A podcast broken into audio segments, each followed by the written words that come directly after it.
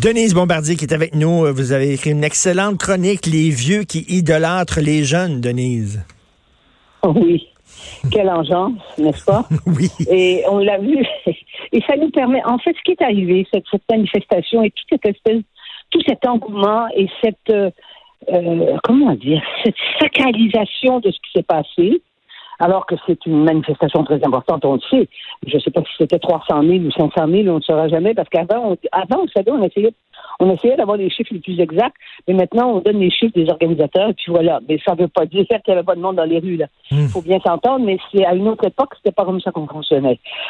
Mais euh, c'est sûr que on, on l'a vu beaucoup sur les réseaux sociaux, on l'a entendu beaucoup dans les commentaires euh, sur les réseaux euh, dits euh, traditionnels. Euh, Il y a des, on voit bien qu'il y a des gens euh, âgés, des gens des générations des parents, qui non seulement euh, acceptent de se faire dénoncer, parce que ce qu'elle a, parce que ce- le discours très très vindicatif de Greta Thunberg aux Nations Unies devant tous ces gens qui étaient des gens qui pouvaient être ses parents et ses grands-parents, qui disaient How dare you? En anglais, c'est extrêmement fort, ça. Hein? Comment osez-vous? Hmm. Eh bien, euh, ça a été accueilli. Euh, évidemment, aux Nations Unies, ils n'ont pas, disons qu'ils sont pas, ils ont, pas- ils ont pas crié pour dire que c'était pas l'ovation, mais ils ont quand même euh, applaudi. Il y a quelque chose qu'on doit pas, comment dire, qu'on doit être, on doit s'interroger sur un comportement comme ça et sur ce que ça fait chez les jeunes qui oublient que leurs parents et leurs grands-parents avant eux ont contribué au progrès de la société qui font que ces enfants-là, maintenant, euh, ils ne meurent pas, euh, Ben oui. ils ne meurent pas en couche quand la maman est en couche, n'est-ce pas? Il y a tous ces progrès auxquels aussi ils ont participé. Ben oui, tout à fait. Un système d'éducation, un système de santé. Dire, on leur a donné plein de choses à ces enfants. Quand- à l'entendre, à l'entendre Greta, là, euh, on l'a on, l'a volé de son enfance. Les générations précédentes ont strictement rien fait pour la Voilà. jeunesse. C'est pas vrai. Voilà.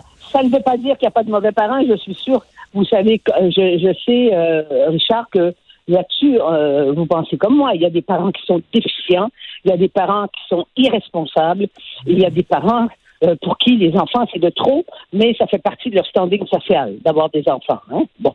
Mais, mais oh, il y a ça, et il y a de l'autre côté des jeunes, le fameux Passe-toi mon oncle, hein, avec lequel Oui. on a fait des publicités parce que ça marchait très bien eh bien, on ne va pas se tasser. Les gens vont pas se tasser.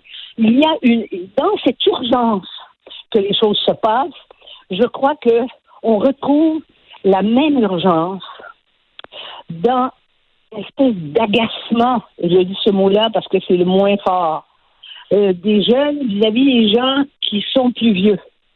Euh, à la limite, ils voudraient qu'ils euh, qu'ils s'enlèvent de leur, de, leur, de leur champ de vision. Et ça, c'est une réalité. Et on n'en parle pas parce que c'est quand même terrible.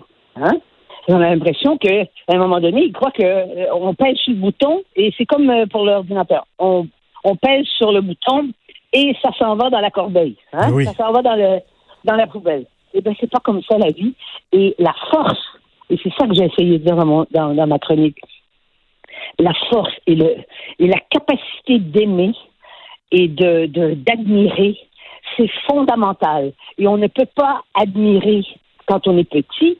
On admire, peut-être qu'on aime ses amis, mais ce sont des figures qui nous qui nous apportent quelque chose de plus, c'est-à-dire des figures d'adultes qu'on admire. Mais, mais, mais L'admiration et le respect mutuel et l'admiration qu'ont les parents pour leurs enfants quand leurs enfants font des efforts et qui finissent par réussir, on le sait, on dit mon Dieu, ces parents-là sont tellement sont, sont tellement heureux, on le voit. Hein?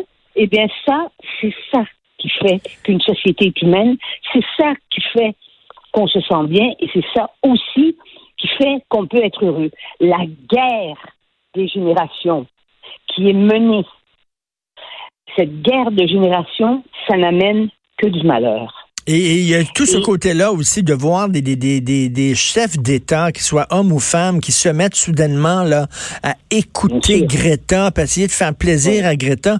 Elle a 16 ans. Mais Je veux dire, à un moment donné, là, c'est comme si la jeunesse était pos- euh, possédait une vérité euh, au- auquel les adultes ne pouvaient pas avoir accès. là. C'est comme euh, ils étaient, ils représentaient la sagesse, Absolument. la pureté. Non, et en plus de ça, c'est la somme des connaissances. Euh, surtout qu'on sait qu'elle a, elle a, elle a, elle s'est retirée de l'école elle-même. Elle a passé presque un an devant le Parlement euh, à Stockholm avec ses pancartes. Elle n'allait plus à l'école. C'est pas d'hier qu'elle ne va plus à l'école.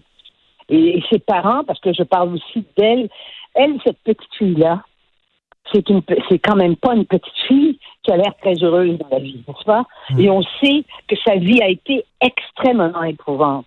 Faire une dépression profonde à 11 ans et là, il y a des gens qui vont dire, elle n'a pas le droit de dire ça. Mais je, on les voit, on voit ce qu'ils nous disent. C'est épouvantable de faire un détournement. Eh bien, non cette, petite fille-là, puis il y a beaucoup d'adultes qui aiment les, qui, qui aiment les enfants, qui respectent les enfants, qui, qui ressentent ce malaise-là.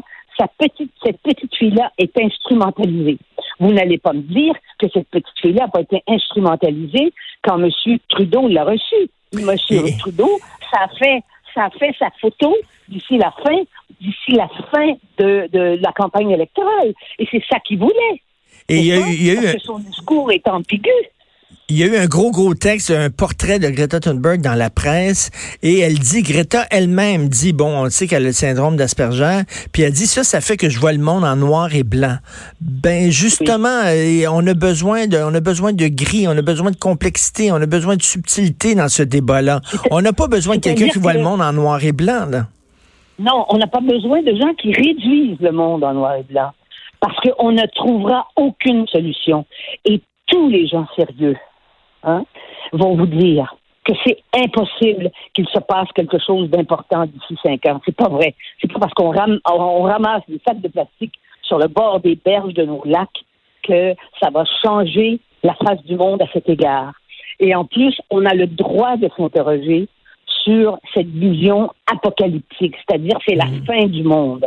La fin du monde n'arrivera pas en 2020. Et il va falloir colliger toutes les déclarations de gens qui, depuis quelques années, hein, parce que ce sont des militants plus, plus que passionnés, ce sont des militants hystériques, nous annoncent la fin du monde. Il va falloir, dans quelques années, colliger tout ce qu'ils ont dit et ce qu'ils ont annoncé.